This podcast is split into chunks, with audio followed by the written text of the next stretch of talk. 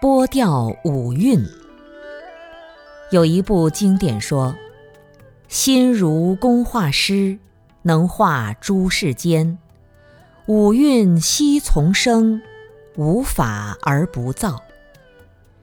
心如工画师，能画世间一切万法，能画种种五音。这个世间一切法，无法而不造。”这个心会把各种各样的思想、感情、价值观念、追求、贪欲等，统统都画在我们洁白的真如本体上，然后我们在画这些种种现象和价值观念上，很难再恢复本有的洁白的真如本体。最后，我们就一直觉得心不安，靠不住，在外流浪。因为我们整个从生到死，从睡到醒，从觉照到不觉照，统统都是在这个有相之上妄想颠倒。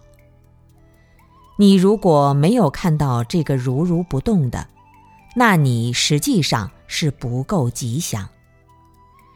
世俗的凡夫生活是让日子过得好一点，过得舒服一点，舒坦一点。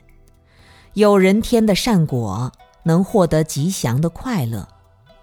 但是你当下回到那里，看到自己没有打妄想，看到自己这个身体不动，自己的注意力还是在自己的意识当中，好像守住了一个不动的这个状态，这还不是真正的证得了真如的本体。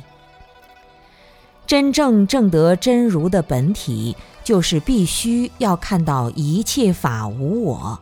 从我们身体的色蕴开始，色受想行识，一层一层观察到最后，把自我意识的这个识蕴看空掉了。这个时候，我们就证得无我，就证得圣人之果。或者说，我们在观照。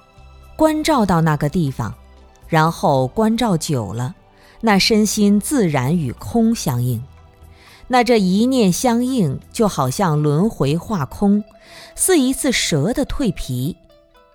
蛇到冬天蜕了一层皮，就获得了新的一层皮。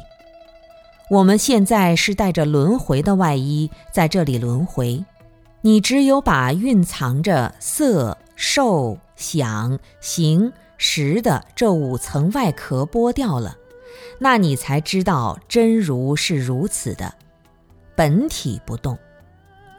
我们在轮回中，无论做了多少的好事，无论做了多少的坏事，这些对真如来说一点都不相干。